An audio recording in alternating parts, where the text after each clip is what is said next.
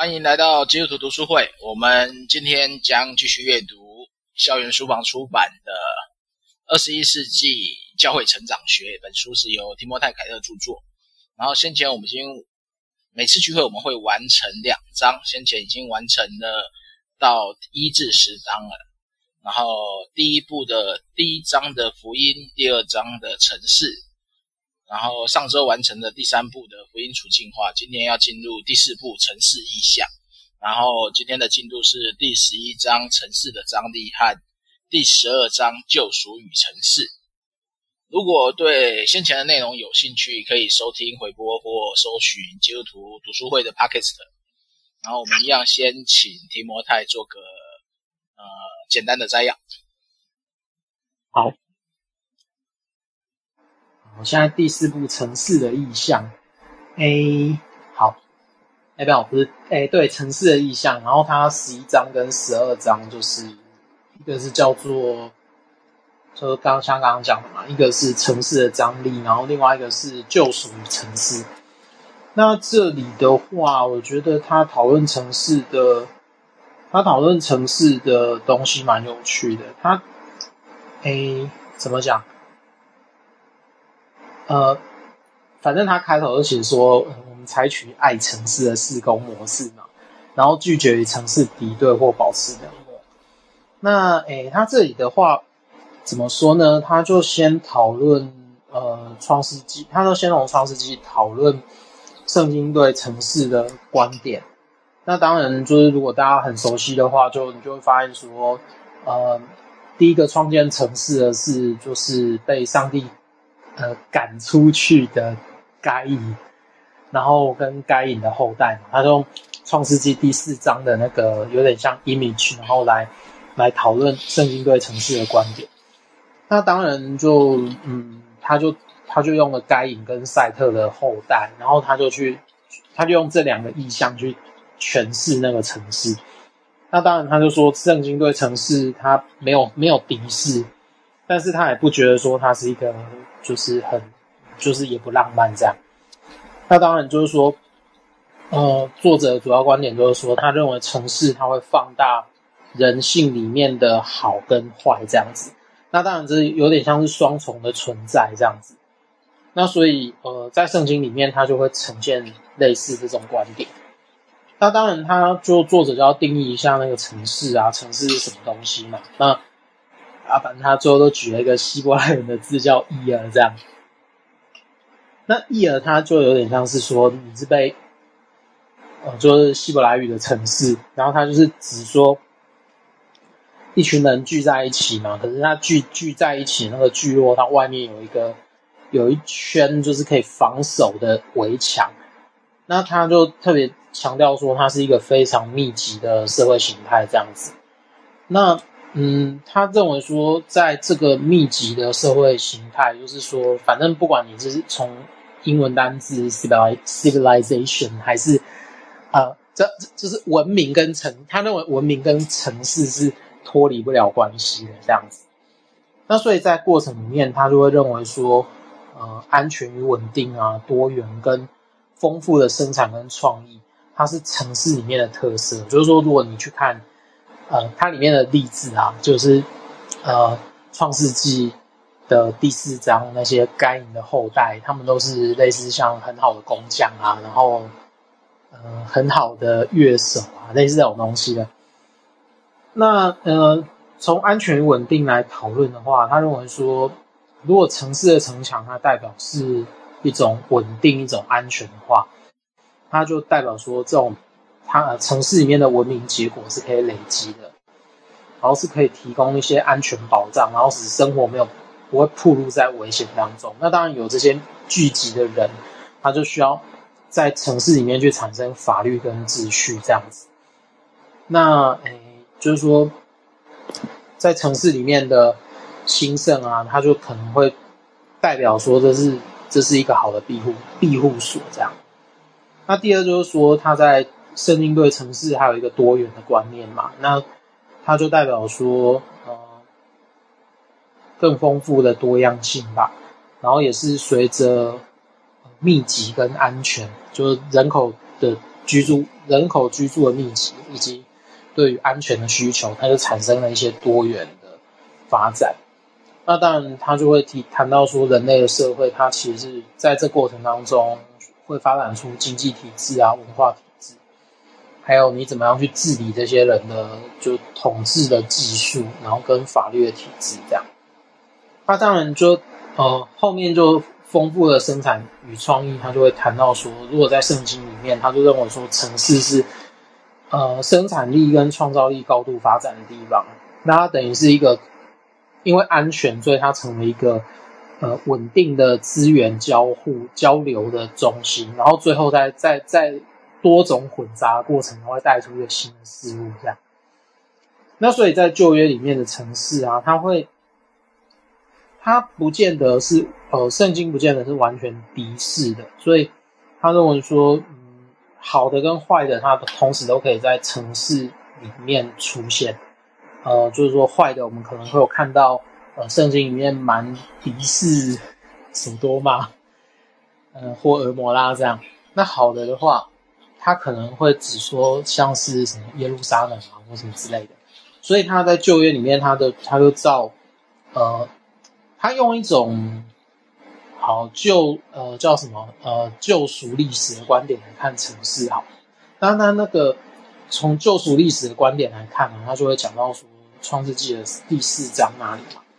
然后他就会谈到说呃城市的建立是因为该隐他寻求庇护，然后上帝就答应了该隐的请求，然后就让该隐可以活在一个安全的地方，不被杀掉这样。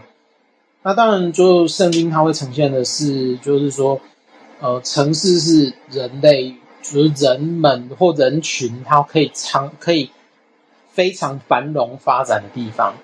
可是呢，在繁荣的背后，它带着一些隐忧，就是说，呃，反正除了正面的文化文化发展嘛，那在创世纪的第四章，你也可能会看到。该隐的后裔，还有那个呃拉麦的诗，就是比如说，他就讲说，哎、谁谁谁让我不如意，我就把他杀掉，类似这种的这种的统治者。那所以呃，他就提到说，呃，在比如说以色列的祖先好人，也会发现说有很多关于城市的记载，就特别是。呃，再一次的，他提到的，就是比如说类似像索多玛城，它就是一种呃跟上帝敌视的城市文化，然后他他这一种观点是被放到圣经。那接着，上帝并不是完全敌对城市，所以他其实也提到说，除了这种敌对的城市之外，呃。随着以色列或以色列的祖先他开始迁移的时候，或者说他在上帝要给他们的地方站稳脚跟的时候，圣经开始对城市的定义就越来越正面。譬如说是一些呃约旦河以西跟约旦河东的，就是作为庇护，作为给误杀人的人庇护的逃城，它可能就是一个一个好圣经对城市的。描写开始转正的状态。那如果照 Timothy k e l l e Timothy k e l l e 的诠释，他会认为说，呃，比如说以色列跟城市嘛，他认为说最大的事件就是耶路撒冷的建立，然后他会成为一种像，呃，作为呃所谓的宗教或者政治的中心，向列国做见证这样。那到了先知。的时代好，呃，他这里应该指的是基督教的先知，呃，比如说以赛亚，然后耶利米啊、以西结啊，到了先知比较，呃，我想一下，六四六六六六，西元前五到六世纪，或者是六世纪以后，啊、那些先知，他谈到上帝心目中的，比如说未来的世界，好了，他几乎都是用一种城市的形态去呈现的社会。那当然他就会认为说，城市在这个叙事的过程里面，它一方面可以呈现人性罪恶的形态，可是呢，它一方面它也可以呈现出上帝完全的平安跟公义的形象。所以，好，在发展的过程里面，你这你就会看到说，到了后面，比如说这些在好旧恩历史里面嘛，以色列，呃，耶路撒冷最后被灭亡以后，这些人都逃走了，或者说被掳到巴比伦去，然后上帝要他们在被掳寄居的城市，然后去繁衍，这样子，然后生养众多，然后或者说让他们去。呃，成为一个独特的社群，要保全他们自己。那这样子的话，其实你如果说透过约拿书，你可以看到这种像被掳的时候，以色列到列国寄居的时候，他们的方式。那当然，就是约拿书里面可以透露一些端倪，就是说，他可以看到上帝，呃，为了居民的人口数量，然后就。为这个尼尼微城的重要来来为他们辩护，这样，然后就是反正左右手不分的人有几十万，我怎么能忍心对付那些人这样？好，那诶，透过城市吧，就是我觉得，呃，Timothy Keller 主主要他想提出的是，呃，上帝关注的是他救恩的计划，所以呢。呃，他必须要在这个地方去建立他的百姓，即便他的百姓现在没有在耶路撒冷里面，他是在服侍异教的城市，但是在这个过程里面，他也他们也是呃上帝计划的一部分，好吧？虽然他讲的我不一定，我，觉得上有讨论的空间，然后就可以看看接下来我们要怎么讨论城市的。这个课题，那黑熊提供了两个问题，就第一个是你会怎么形容自己对城市的态度，然后第二个是你跟你所属的信仰群体里面啊，能追求城市的和平昌盛，那如果是这样子的话，是什么样的状况呢？然后就回到讨论城市啊，因为这个。城市的议题，我觉得他这样的定义，用圣经我们所理解的城市是完全不一样的。对，而且又牵扯到，其实我们我们现在应该很少地方不属于城市或是城镇，只要是 town 就应该算城市。但对现在社会来讲，分的不是城市，对啊，分的是都市化跟乡村。对啊，我觉得他这样子把那个城市的。观念理解的太太粗浅，因为我最近在读，我最近在读一些研究政治的人类学家，他们对城市的看法是敌对的，因为他们认为说，因为他他们认为他他们的逻辑是这样，就是说他们认为文明的产生是农业嘛，可是他们认为说农业的产生其实是把人推向就是饥饿的边缘。那他们的论证是说，因为狩猎采集的人啊，就是说他们，他们其实是在有点像是在天然的状态里面，他们呃妥善的消耗这个区域的资源，然后 然后有点像是他们也在人口当中达成一个平衡的状态，他们不会去夺生，然后但是他们也会维持一个这个地方所能承载的那个量。可是，当你农业开始发展，人开始需要聚聚集，然后开始需要城墙防御的时候，那个东西就是灾难的开始。然后他就他就去调查狩猎采集的部落嘛，他们的就是就是什么营养素质好了，然后或者说他们每天或者说每每一段时间吃的量，跟农民就是那些完全在过农业社会的那群人，他们。呃，就是同样的时间，他们采集的量，发现就是说，那个狩猎采集人他们的饮食因为多元，然后所以，然后再加上说他们的卡路里摄取比较高，然后劳动时间比较短，然后可是城市它是完全相反，就是说城市要达到同样的水准，他每个人的劳动时间要是就是狩猎采集的十倍以上，所以 这样 Timothy Keller 没有办法回答人类学家提出来的这个体质人类学啊，他们提出来的这个假设。嗯，这是不是我们之前有读一本书有提到的？那个谁有一本哦，有几有有几本书都在讨论这个，就是像以之前很红的那个。西方凭什么？他有一段就在讨论这个，然后还有一还有一本那个什么以色列的那个历史学家，二十一世纪还人类大历史，我想起来就那本书，他其实也在讨论这个问题。然后还有 还有另外一个那个我我最近才看完的，有一个人类学家，他写那本书叫《Against the Grain》，就是反骨。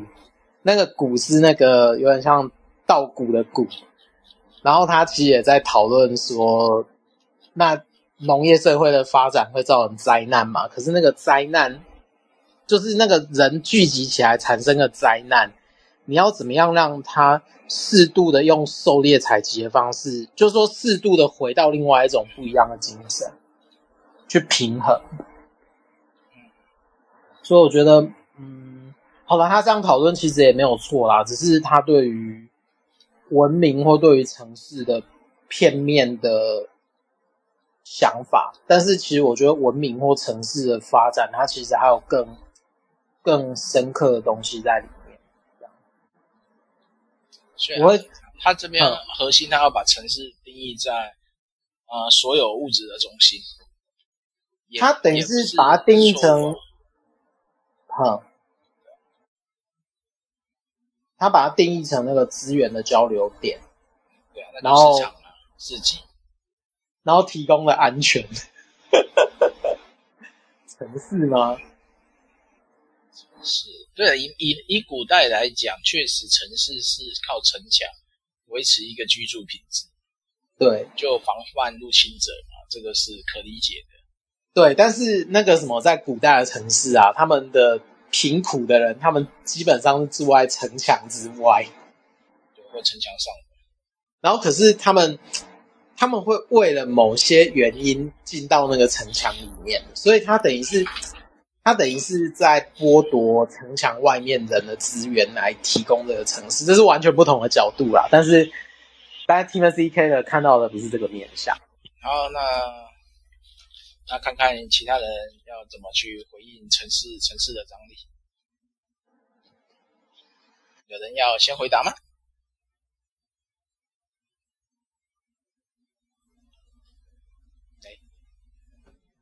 呃，我那个我的我的想法是那个不晓得，就是人的本性，他呃，当然第一个最重要要吃得饱嘛，哈，然后要。再来要安全，所以呃，他必必须要走向一个能够储存食物，然后安全睡觉哈，然后他的呃家人小生的小孩哈不会被野兽给吃掉，他们可以吃野兽啊，但是不会被野兽吃掉，所以说。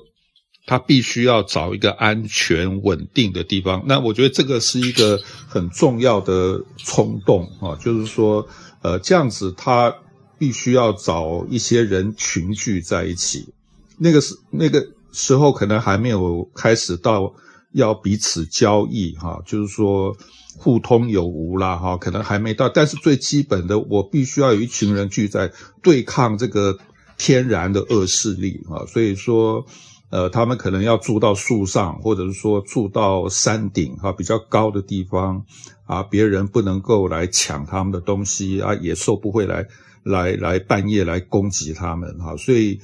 慢慢他必须要有一个呃家族啊，就是说这些是我的亲信，其实我们。这些想法跟野生动物也蛮接近，因为动动物也是这样想啊，他们他们会聚在一起，为了要对抗那些外来的势力。那我想我们人类也是这样，一开始也是需要聚在一起。那最可靠就是自己的家人，再不然就是呃跟我们有亲属关系的人。啊，这个我们会聚在一起成为一个部落，然后一致对外。所以这个时候，我也不管说是公不公益啦，就是我这我们就是要先活再说嘛，就是我要先有安全啊。所以说怎么样，我们自己人啊，那些不是我们的人啊，我们这个才是我们的人，这是我们自己人啊，那些是外面的人啊，不是我。所以这个这个立场就是很快就变成对立了，所以慢慢会有各种部落的冲突。我的看法是。呃，这个城市，我觉得这个是这个名词，呃，可能是后来演化演化到很后面才会有我们现在想的这样。那一开始就是人就是要群聚，那我觉得那个群聚某种程度，呃，就是城市，就是城市的意义啦。然后它你聚集在一起就会比较多元化，然后东西也比较多一点，然后最重要安全。啊，那这个让我们安全，然后小孩可以在那个群聚里面慢慢长大，啊，不用担心这样子，然后有东西可以吃，然后慢慢就要弄一个围墙出来，啊，那所以我我是觉得，我我个人是觉得圣经重点不是在讨讨论这个城市了，也不是讨论哪里由来啊。这个只是在叙述当时的那个状况而已，所以这个不是应该不是圣经刻意要去探讨的的东的东西这样子。好，那小朋友要分享你怎么看待城市呢？我嗯，我其实就一直在想说他他很很用力的想要诠释。城市这件这个这个 definition，然后我们对城市的，我对城市，我在乡下的时候，我觉得对我来讲，城市就是台北。所以，可是对 Timothy 他来讲的话，就刚刚黑熊有讲到 town 这个概念，就城镇都是城市，是不是？刚刚黑熊这样讲嘛？对啊，他应该就是他现在这边指的城市的城镇。对，可是我们再把他他的那个时间地点拉回到他在救赎主教会的那个所在点，是在纽约，对，大都会里面。然后我觉得他企图，我我自己觉得啦哈，他企图想要从这样的一个章节里面来说服大家城市的重要性，然后所以后来他才会想要说。福音要由城市散状放射性的，向它旁边的周围的呃卫星城市嘛，来那个传福音嘛。那我自己的感受是，我觉得他是想要强调城市的重要性，但是我觉得他的着力点就有一点点，嗯，又不像 Timothy 刚讲的这样子，就是人家人类学或者是都市计划学的学者讲的。这么的有力，你就会觉得他在讲这个地方的时候，有些东西有一点不太能够那么的着力点不是那么好。那我们把它回想到他他之前在那个纽约这样人口密集的地方，所以他一直在强调说，城市不是人口多寡，而是那个密集度。应该是有讲到这个吧？有，对，我有点十一章、十一、十二章混在一起了。没关系。所以，嗯，呃，所以他有些东西，我就觉得他没有像他讲神学、讲福音书或者讲他其他解经的方面这么的，呃，这么的有说服力吧？还是这么的让人家觉得能够信服？像他讲这个城市的时候，你就会觉得他是很勉强的从。圣经里面拉出来这样讲，对，因为他也在回应他的 context 啊，他的 context 就是呃，就是人口密集的地方嘛。然后，当然他也提到说，在美国文化里面，他们比较，他们觉得城市好像是一个过客吗？或者说不不是一个永远可以待在那里的地方？因为美国，因为他他所讲，他讲，他给我的，哎，就我读过的。印象是他觉得他他讲到美国是以乡村为主的文化，所以呃，我觉得就比较没有那么。我我插一下嘴哈，就是说，呃，他他这样讲是是没有错，他这样讲是没有错。呃，那个 Timothy，你刚最后讲的那个地方可以再重述一下吗？就是我我记得我好像我在某一个地方读到，然后读到说他认为，呃，他想要破除那个所有人对城市的刻板印象，就是有点像怎么讲，过度浪漫啊，或者是过度的排斥。所以他想要，他想要把那个状态呈现出来，所以他就用圣经的对于城市的观点来讲这些东西。其实我们就是我们在读这个书的时候，我们其实都对城市、都市已经有一个既有概念，就是既文明又落后。因为在城市里面一定有很，就像以前我们在，呃，我去我朋友的地方，他就会说。我们现在住的地方，这是一个很好区。可是你到 Chinatown 去看的时候，我们不是要说只有 Chinatown，就墨西哥人城好了，也是一样，都是在这个城市里面。然后，呃，他刚刚刚 Timothy 讲到一个地方是说，呃，就是城市最后好像是，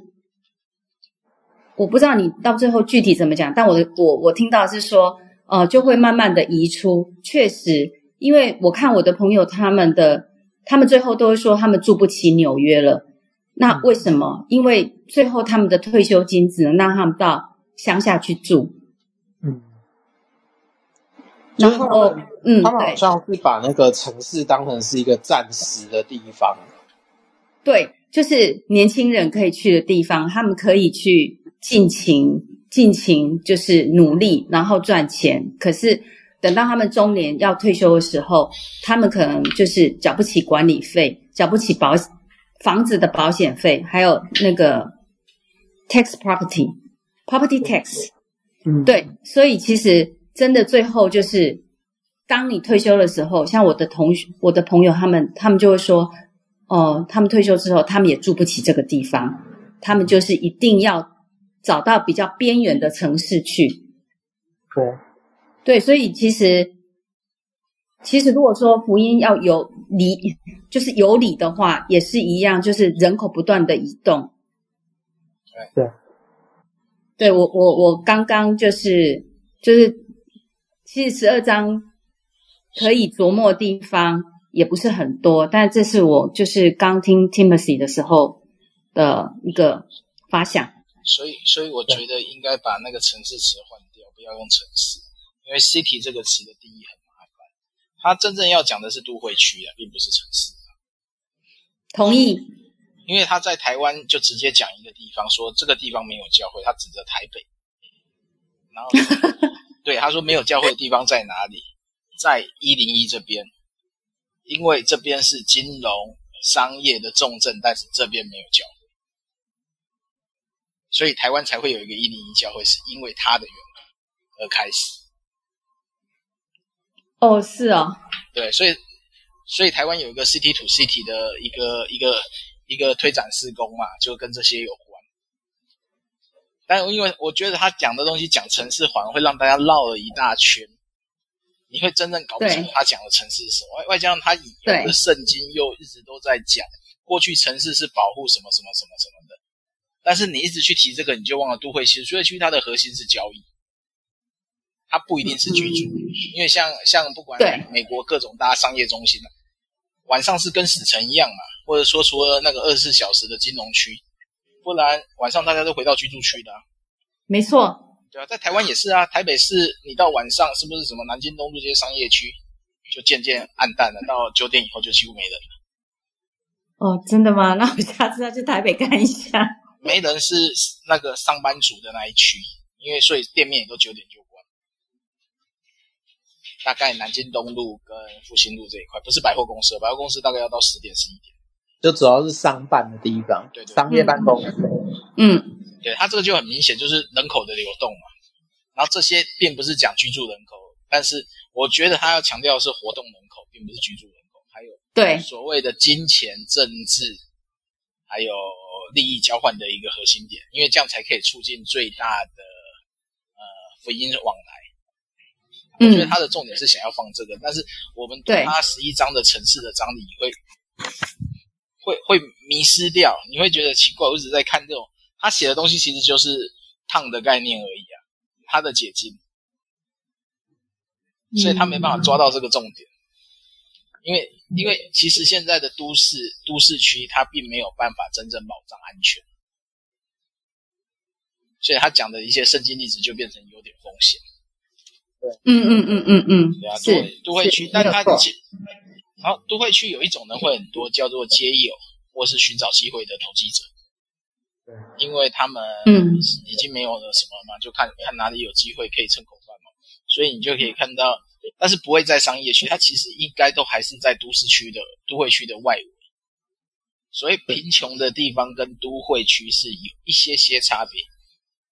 但它可能是交通要道，例如说台北车站，嗯，或是人家进香的地方龙山寺。你就会看到一群街友寻找那个资源，所以，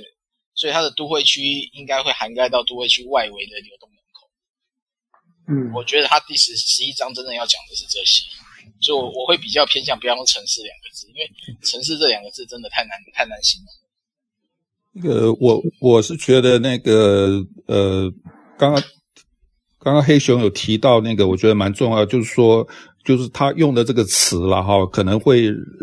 太模糊或者包罗太多了哈。就是说，呃，让我们必须要考虑很多问题。有时候他举的例反而让我们想到更多的问题。但是刚黑熊有提到说大都会，那我觉得这个蛮好。如果这样讲就比较清清楚了哈。那我觉得提摩太凯勒牧师他背后。可能他的用意讲这个城市，就是说，如果从宣教来讲，就是说我们必须要，或者这本书的重点讲到这个文化跟基督的时候，那个文化或者我们从背后来讲那个文明，文明是动态的，是它是在冲向某一个我们未知的的未来。那那如果从文明的那个火车头来讲。都会区，这绝对是个重点啊，不会是乡下的城镇。如果从文明演进的那个火车头，从这个重点来讲，那我觉得都会区绝对是重点。那么，呃，不在于说那它那个 thickness 可能不不一定说是里面有住多少人，而是说我们要看它白天的时候捷运上面搭多少人，那个交通流量有多少。啊，或者跨越那个大桥啊，这个到都会，从周边到都会那个大桥的交通流量，那个那个密度啊，那个我觉得那个是重点。那那表示说这里是一个一个文明呃。汇集汇流的重要的地方，像当初保罗去去去罗马一样，就是说那是各地荟萃呃人文荟萃的地方。那我觉得从这一点来讲，呃。大都会就非常非常的重要。如果说我们是宣教的策略是，我们要搭这个便车啊，我们不要说这个火车头在冲，然后我们自己在骑脚踏车，我们就要追到那个火车头的地方。如果说从这个角度来讲，那我想那个大都会这个文明的火车头是非常重要，不管是纽约或者是东京，或者是伦敦，或者是。巴黎，哈，就是说，我们如果从这几个地地方来看，我觉得那个是他们是一个人物呃文明啊，冲往前进的一个大舞大舞台，或者说是文明的新舞台。所有最先进的东西都会被都是都会跑到那个地方去哈。那那个光是东京哈，我就举个例哈，就是光是东京。这个，比如说那个，呃，据我知道，那个上野公园啊，啊是很有名的公园，东京都的很有名的公园。一个公园里面，它有四个很很好的博物馆，啊，然后有四个很很很正很高等的这个美术馆，啊，那还有图书馆，呃，两座还是多少，还有很多很多。人文荟萃的地方都会在那里。那你说日本其他地方也有，但没有像东京都啊这样一个舞台哈，里面有那么多精彩的东西。那我觉得福音或者说我们的教会，当然不能够缺席哈。所以我觉得从这个角度来讲，那如果 city to city 这样的观念啊，能够找到那个文明往前冲刺的火车头，我们要抓住那个火车头来讲的话，那我觉得这个是非常棒的事情。这样。好，我们先继续下一章吧，继续玩再一起讨论。好，好，那接下来就直接讲十二章。十二章的话，它就是在讲说城市的，就是，哎，就接续十一章的那个城市的，城市的这些特质，就圣经里面城市的特质。那接下来他就直接接着上一章，就是呃。怎么讲？呃，救赎跟城市，它其实是借着上一章的，就有点像犹太人的呃漂流巴比伦，或者是被掳到巴比伦的那种就漂流异乡的模式啊。然后它其实可以，就就这种模式，它就带入了另外一个点，另外一个 image，就是理解那个新约时代，它帮助我们用这种这种角度去理解新约新约时代。教会跟城市的关系，然后呢，Keller 他就提到说，呃，这些寄居在城市的异乡人啊，他们其实不太像本地人，可是这些人他们也不是这个城市的过客或旅客这样子，所以，呃，在这里的话，他就谈到说，犹太人被掳跟。基督教或基督徒对外传福音，它其实有些东西是很类似的，可是又有一点点不一样的地方。比如说，他先讲到不一样的地方是，呃，比如说犹太人被掳到巴比伦的时候，他们的呃他们的人数其实有成长，可是他他等于是形成了一种跟周围的文化完全或者说不一来往不一定那么密切的团体。然后，并且他在神学的意象上啊，比如说，如果你在看什么撒迦利亚书啊，或者说我们在看以赛亚书的后半段，或者是在看耶利米书的后半段，我们都可以看到说，它会发展出一种朝向西安的神学这样。可是呢，在基督教的那个脉络里面，它对于城市是完全的相完是是相反的，它等于是从耶路撒冷开始，然后。到犹太全地啊，撒玛利亚直到地极，它有点像是那种离心的发展。然后等于同样是上帝的百姓，可是一群人他是呃有一种向心的发展，然后可是另外一群人却是有点像离心的发展，就是受到差遣出去这样子。然后第二个是关于在归律法上面嘛，就是虽然犹太人他投入了巴比伦社会，这 Keller 的诠释。然后他就说，呃，他的他们这群人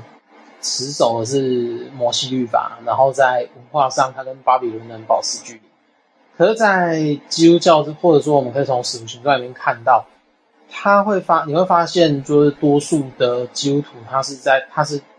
投入在外邦的城市文化里面，所以他就借这个来谈初代的教会跟城市事工。然后他就谈了一下保罗的状态，保罗事工这里，呃，其实大部分都是从城市开始。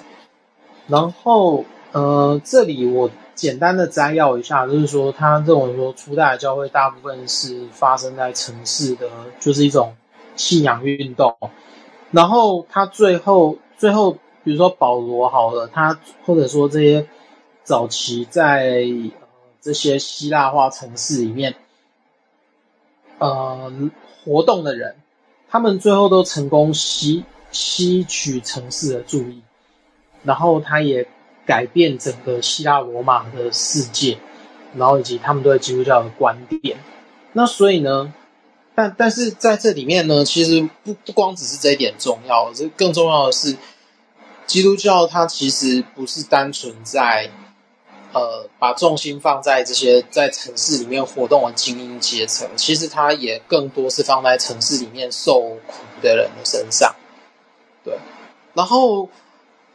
当然就接着借着这个方式再谈下一个问题，就是说呃，这个比较短一点，那叫下一个段落是什么？巅峰培育圣城。那这个这个有点像是说，呃，他借着呃以赛亚书啊，或者说对借着启示录好了，他在谈论一个呃这一群人对于上帝救赎的世界，上帝救赎后的世界。他们的想象是什么？那 Timothy Keller 就就会觉得说，他那个想象就是说，呃，上帝救赎后的世界是一个，就有点像圣城这样子。他特别是透过启示录中或者是以赛亚书的描写的那个锡安之路啊，然后他们其实都在都有点像，我觉得蛮有趣的啊。他提到说，与伊甸园的特质是有点高度的重合。他等于是用一种城市，呃。哎，等下，就是说，跟伊甸园有一些高度重叠的特质。那那个特质的核心就是治理，有有治理的土地，就是有用以依上帝心意在管理的土地这样子。那所以 Keller 他会认为说，如果我们在看那个救恩历史，好了，就随着救恩历史的发展啊，我们就会看到圣经里面会有那一种，就是城市是属于。光明跟黑暗交织的那种特质，那可是呢，它里面即便是这样，但是它中间会有一种类似积极正面的社会形态。然后，当然这种积极正面的社会形态，它有光明也有黑暗。可是呢，呃，圣经它就是要透过圣经，它其实是要救赎这个事物，然后并且他塑造一个就是上帝。在上帝救赎计划里面，对未来的想象这样子。所以这里的话，黑熊他提了两个问题嘛，就是说我们的所，就是我们所在的地方嘛，它的比如说，呃，影响力的中心是什么地方？然后教会能够用哪些策略去接触这些文化影响力的中心？然后第二个，我觉得也比较重要，就是。呃，我我们在人群聚集的地方，或者在都市里面，我们就会看到说有穷苦的地方嘛。那当然，呃，都市里面的基督徒，他其实对穷苦的人的爱心或者奉献，他其实是被被人看见的。就是在古代啦，就是说，如果在里面的，就是早期基督教的状态，那现在的教会，他还是这么做吗？这个我觉得是蛮蛮可以讨论的问题。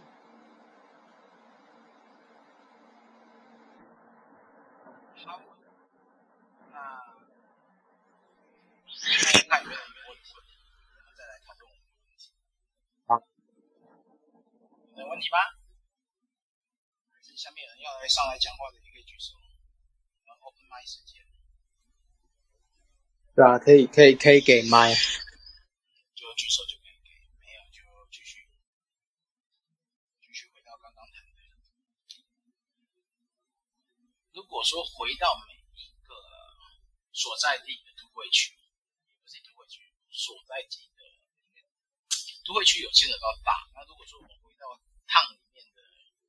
中心点，都会区我觉得要要看呢、就是说，我觉得都会区的话，以都会区来讲啊，你教会的 location 就蛮重要的，就是说。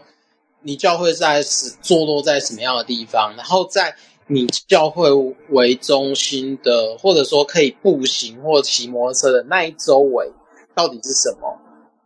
然后我觉得这个东西才会比较容易看出这个教会可以发展的特质。那比如说，嗯，我所在的教会好了，它可能是属于台北比较边缘的地方。那台北比较边缘的地方，然后又有在假日的时候会有重机，然后会有会有那个什么，就是会会有人往北宜公路去嘛，然后或者说会有人往往那个方向去，然后附近有一个市集，然后市集真正热闹的地方，有可能只有礼拜六晚上。那礼拜六晚上之外，这些人到底去了哪里？然后旁边有一个观光区，然后有些人会来那边吃饭。然后或者说，他可能附近有一个捷运，那捷运他来往的人然后他会随着时段有各个不同的面貌。那这些人他为什么需要，或者说教会能够在这个地方，他作为什么样的事情，或者说做什么事情，或者说服侍什么样的人？然后我就觉得这个还蛮有意思的。然后像贫穷人嘛，我就有时候发现说，有时候贫穷人不一定会住在那个地方，他有时候可能是住在呃早期发展比较好，可是到最后他慢慢被放弃的社区。然后他们的住所有可能都是在那一种，你可能弯到一些比较。比较复杂的巷子，然后就看到一些早期的那一种，就是砖瓦式的房屋这样。然后，但是他们也修理的都不是做的很好这样。那我觉得其实是要看那个社区的特质，然后再看说这个社区的经济状态，然后跟他们的需要以及，就是说教会怎么样可以在这个社区特质当中去发展。或者说去服侍一些他真正可以服侍的人，对吧？我觉得还是要看各地方啊。所以我是在想，如果说这本书只讲大都会区，那我们去实质应用的几率就很低。嗯，因为不是所有。那个那个黑熊声音听不到。好，我调一下麦，这样可以吧？应该可以吧？好一点了，谢谢。对，我在想说哈，如果我们都思考都会区的话，这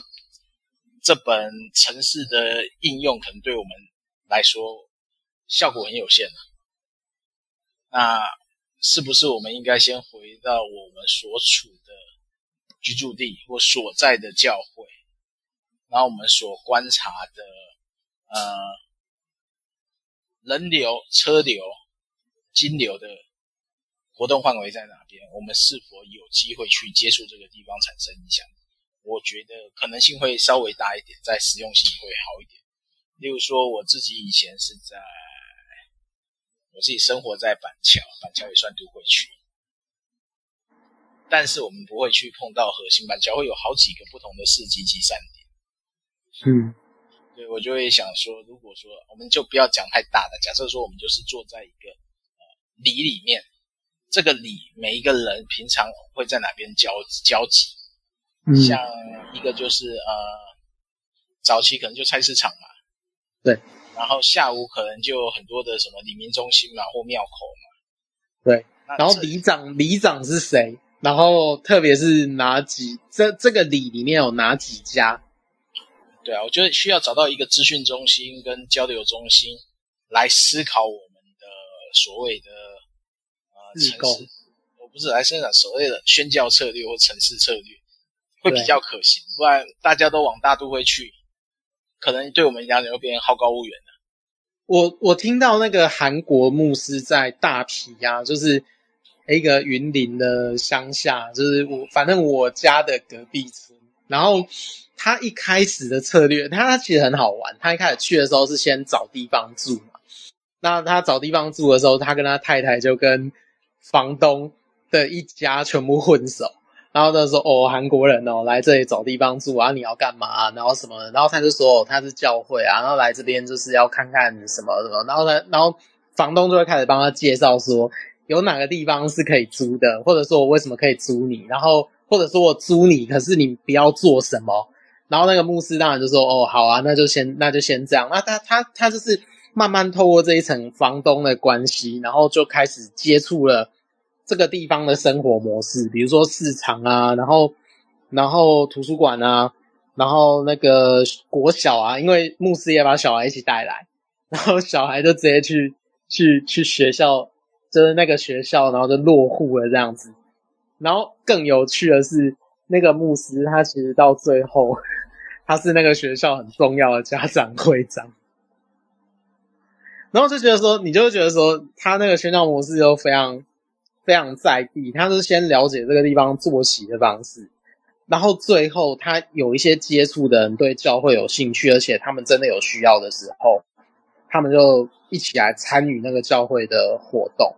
然后他在那边做了十年十几年吧，人人数也不多，大概二二三十个。可是他就觉得说，哎，这群人其实是蛮，就他带起来的这群人是蛮热，都都是多数是蛮热心的基督徒这样。对啊，所以其实我觉得他的模式其实都很接近，就先找到说一开始跟你接触的人是谁，然后，然后。这个地方有什么生活的模式或习惯，然后最后他可以带领你去接触谁谁谁，然后你如果在这个地方建立一间教会的时候，这个教会怎么跟这个社社区，它融入这个社区的活动方式或频率，对啊，这是我以前看过还蛮有趣的，蛮有趣的那个案案。对啊，我我觉得有一些有一些议题。如果撇开都会区，我就觉得回到回到自己，就是因为他他他这样预设，就是每一个人都在城市嘛。以以他的问题设计来讲，因为这个是他书中提的问题，嗯，稍微简化一下，就是说，那我们在我们的所在城市，那我们怎么去看待这些所在位置？那如果说我们只去看大都会，那大家都往一零一去，这个这个做法好像也不是那么好，那么绝对。反而我会偏向说，那就回到一个是我们居住地嘛，一个是所在的堂会位置，啊，这个堂会是否有策略？例如说，像我朋友在高雄开拓教会的时候，他就会去看平常人都在哪边，然后就去哪边发单张，因为这样可以接触到最多人。对啊，对，发单张还是有效的哈，虽然是传统，但是总还是有人拿到单张跑到教会去，但总要知道人在哪里。如果你站在一个地方，连人都没有走过，那你说你要宣教策略，这也蛮神奇的。对啊，对啊，这这我觉得看这本书到十一、十二章，我会觉得，如果我真的只是往都会区去想，那大概就是大家都是往所谓的蛋黄区发展嘛。嗯，对啊，像我在板桥，那不用研究了嘛，就是板桥板桥火车站一带、市政府一带。想办法在那边开拓教会，最好就直接在火车路、火车、火车、火车站楼上开一间。问题是，教会在那边不等于有办法接触那边的群体。对啊，对，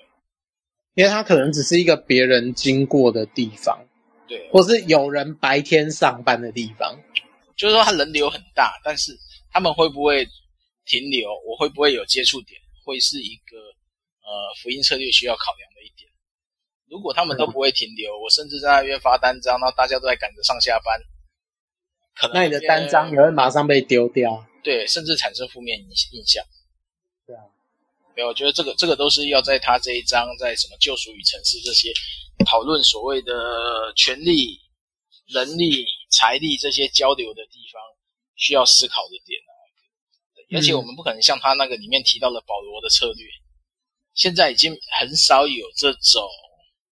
市集的辩论中，法世界的，对啊，因为网络化了，嗯，你你要么就上正月节目去，大家辩一辩吧，就全上就上了云端这样，对啊，搞不好现在真的真的意见交换中心是在网络上啊，那那我们思考城市干嘛？我们不为什么不思考如何达到最大接触率，最大曝光率？真的哎，对啊，我我是觉得。要思考刚黑熊讲这个这个网络的影响，因为我觉得城市非城市的那个分界线已经模模糊不清，已经已经没有办法单纯用地理位置来说哪边是城市，哪边是非城市。现在因为网络的关系，很多人他住在很偏远的地方，但他的思维、他的生活模式是非常现代的，是都会的思维。比如他住在台北。一个地方，呃，但是他他不会，他他的思想、他的行为模式完全是都会呃蛋黄中心的思维，都都有可能啊。所以，也许他他可能因为交通方便，可能住在新竹苗栗，但是没有差，没有差，它它完全是一个都会思维的模式，所以你你在街上随便发什么东西给他，对他一点意义都没有，因为因为这种东西已经泛滥了，就是所有的宣传泛滥，这跟跟五十年、六十年前的台湾不一样，现在太多东西了，所以所以这个我觉得要思考的就是说，讲的城市这个这个定义到底是什么，而且那个。都会区讲台北好了，那个我们必须要呃另这我讲这另外一个问题，就是说必须要承认这个很很残酷或者很现实的问题，就是都会的大教会一定会把小教会的人吸过去，或者周边地方的人，他就是有这个吸引力，因为因为他的资源丰富。很多东西啊，这个就是都会的一个一个一个吸魅力吸引啊，教会也是啊，啊，所以说你在我们在都会周围的那个小教会会很辛苦啊，就是说你怎么怎么样把年轻人 keep 住很难，因为他上网就可以看到其他教会的所有的事情，随时都可以去参加，那那那很容易就被吸引过去，所以那个呃。呃，不只是钱滚钱啊，所以教会来讲也是人滚人啊，人越多它就越来越多，啊人越少它就越凉，越难滚啊。但但这个东西好像也不能够单单说我们怎么样在这个地方上啊所在地去去下功夫，好像也很难，因为现在人的思维他已经不受地域的规范影响啊，所以说这个我们同样住在一个公寓，楼上楼下。两呃，这个相隔不过几公尺，那这两户人家的思维完全完全不一样啊，这个都是非常有可能的。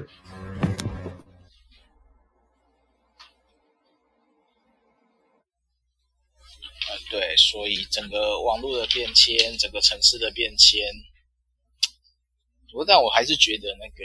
宣教策略应该要更多元化，真的不要只局限在都市。而且照照我个人，当然我这种等于是在否定提摩太凯勒的说法，但是也不是啊，所以我觉得宣教策略要多元化，因为我觉得未来在老年化社会以后，地区的堂会的功能性绝对会大过于都市化。嗯，是因为我们需要就近的，呃，好像有一本书叫什么《人类大未来》，不是讲那个人口老化，日本人口老化类似的问题。那个叫什么？未来，呃，哦，对，日本人写的嘛，就是说什么？那本书在我家了哦，我知道。对，我们面对的什么东西？对，我觉得一个现实的问题就是说，当社会老化，然后每一个人的关系疏离，又是越来越多，像日本现在所谓的独居者孤独死，那教会需要形成的是另外一种的家庭网络作为社会的支持，那这个。这个的福音是实践，跟所谓的宣教策略，可能跟都市城市的策略又会有所不同。但我觉得这是一个信仰的实践，而且它可能会不止在都市，它可能城乡都会去执行。而且现在社会又很好玩的一点就是，呃，不少人开始又往回乡去做所谓的传统生活的方式。所以人流又开始产生新的变变迁了。那整个城市化到底我们的思考点怎么样可以使用在我们的现实生活中？嗯，我会觉得应该把城市化放到更小的市级概念去会更好。就是我们如何产生，甚至教会就可以成为烫的交流中心。这是我的思考点的，我不会觉得一定要往往人流的地方去，我会偏向何不让教会成为一个人流的交换，讲就是交互点。例如说，大家呃年纪大了退休了没事会来教会交流、交换意见。当然，现在有很多长照中心嘛，就是让长者可以学画、唱歌。那个黑熊讲这个，就是说，像我们这边那个李明活动中心都都在做这个事啊，就是说，哎，而且那个很，我我我认识我们的呃亲戚长辈啊，哈，那个很多都有参加，他们那个跳舞啦什么哈，或者插花啊，呃，像我的一个亲戚，他那个因为那个呃先生也呃安息了，所以他一个人，所以他现在也排的班，一个礼拜只有一天是下午在家，其他每天下午都有节目。啊，所以那个李明活动中心确实在这个时候，呃，发挥了很大的功效，也帮助很多呃我看到的的那个长辈。那呃，但是我们周遭的教会啊，那个他们不是没有用心想要学李明中心做做一些事哈，但是。很奇怪，人家没有人要去教会，哎，就是说，呃，他们会去里面。你只要他闻到你要他去信耶稣这种味道，或者你你门口已经挂了一个十字架，你觉得他会去那里活动吗？就是说，这个这个这个必须要先面对一个很现实的问题，说他们都很用心，但是。你我我了解我们周遭这些人，你门口挂了一个十字架，然后礼拜天之后都在那里唱诗赞美，他平常就就 你叫他进去学这个或者进去喝喝茶聊聊天，他会坐立难安呢、啊，所以他怎么样也没有办法像那个李明活动中心哈这个一样，这个我们周遭一些教会在在我们这一代 local 哈。在的也都有五六十年了，也不是年轻的来祠堂的小教会或福音中心，不是，都是有相当历史的哈。但是他们周遭的邻居哈，大家见面打招呼，但是绝死也不会进去，绝对不会跨。我没有看他们跨进去一步，不管你用什么节目，大概他们都不会进去。但是里民活动中心那是呃非常规律的会去。所以我，我觉得必须要思考到底是什么障碍啊？那，这个问题我们要怎么面对啊？那那你我们又不能因为这样，所以把十字架拿下来，不可以这样子啊？那那那怎么办？好，所以我就我我在周遭是在观察这个这个是老问题了哈，就是说这个很奇怪啊，就是说真的很困难，嘿。嗯，讲这个在。都会区我觉得会比较明显，但是在一些非都会区，有些教会确实跟社区的关系会很有趣，就没事会跟牧师聊聊天、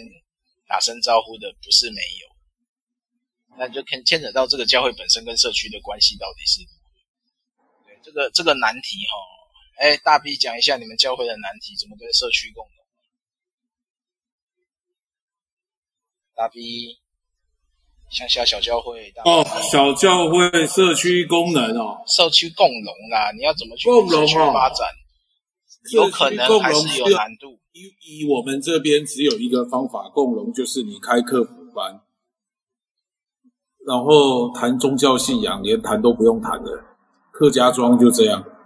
客服班，然后不谈。你只能，你只有做客服班，还有那个，或者说。你教会做那个儿童夏令营、冬令营，这都 OK。但你要是办那个福音队，不用了，因为不会有人来。哦，不是，不是福音队啊。那那你这样也只是所谓的小孩。那稍微还有大人会来的话，就是做长照。长照，长照是是是长者。只有这个才能社区共融，不然没有办法。因为客家庄的社区中心就是庙，义民庙，这没话说。OK，哎，台湾很多地方的中心也都是庙啊，然后再就里，现在比较多的是里民活动中心啊。呃，我们这边没有没有所所谓的里民活动中心，因为这里没有里，这里只有乡。嗯，那所以所以呢，这里的这里的有老人会馆。但是老人会馆几乎没人去，他们都跑教会的老人长照，然后小孩呢就跑教会的课辅班，就这样。因为呢，而且这个课辅班是学校老师带队，学校老师带队整队好，直接带到教会来。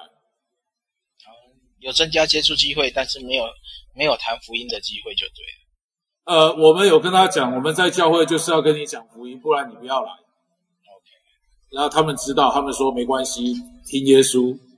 祷告也没有问题，我们都讲好的。OK 好，在我们这边是这样。OK，这样很好。那这样也算是一种，我觉得这也算是一种，呃呃，比较变相的城市城市，呃，应该说，呃，人流交流化的一种方式啊。我会思考的是这种。当然，如果大都会的，我像提摩太凯勒讲的大都会的这一块，我们目前能使得上使上力的地方很有限。好，有没有要补充的？真的，提摩太有没有补充？补充？我我觉得还好。我觉得还好哎，就是，嗯，我觉得提摩爱凯勒这本书啊，其实真的要看的是他怎么观察他所处的那个地方。然后，嗯，第二点吧，我觉得就是要把你看的、你观察的结果，然后变成一种怎么讲，跟你跟跟你相信的事物，或者说跟你的信仰做结合，或者说你用你。信仰的观点去重新诠释这个地方，然后，然后你所做的事工要跟你的信仰对这个地方的诠释，它要做一个整合。然后我觉得这样会比较容易对一个新的新发展的教会，或者说一个可能在这个地方发展很久但是没有起色的教会，它可能才会有一个呃不一样的。发展发展的机会，这样，OK，这样，好，回到我的那个题目的第二题。对，这个这个这个东西在台湾其实有点吊诡现象，就是都市里面，我们就回到他提莫泰凯勒的用词，都市里面就充满了穷人，但是都市里面的基督徒对穷人的关爱奉献是有目共睹的，那个震慑人心的。那现在教会依旧是如此。请问各教会会欢迎穷人去吗？哎，提莫泰，你实习的教会欢迎穷人过去吗？这个，我在教会，我在教会比较少看到，但是还是有。嗯，就是你可以看到明显比较弱势的。然后我有看到，我我我有看到一些比较弱势的，可是我发现有些他可以很自然的融入团融入团契里面，或者说融融入一些同温层里面，可是有一些他就没有办法。没事，就是在，我我我我觉得我我也觉得很怪，我我呃，但是我没有深入去了解。就是来，然后你可以看到他聚会，聚会完就旁边找个地方坐着，然后也不去小组，也哪每个地方都不去，然后就吃完饭就走了。来吃饭的吗？也不错。不是，应该不是，但是就发现他好像没有，就有几个人呐、啊，他好像没有特定的小组，但是也都有一定的年纪，然后都自己来。这是教会内的穷人吧？对，五五六十岁左右。教会内比较没有资金的，但我现在现在我觉得提摩太想的这个就是说，他觉得教会外的穷人应该需要彰显这件事，去关顾嗯城市里的孤儿寡母、挨饿的、饥受寒的。但这个。教会，我记得应该有些人他其实是来吃饭的，但是来吃饭也是 OK 啊，嗯，那那那个就很好，对。然后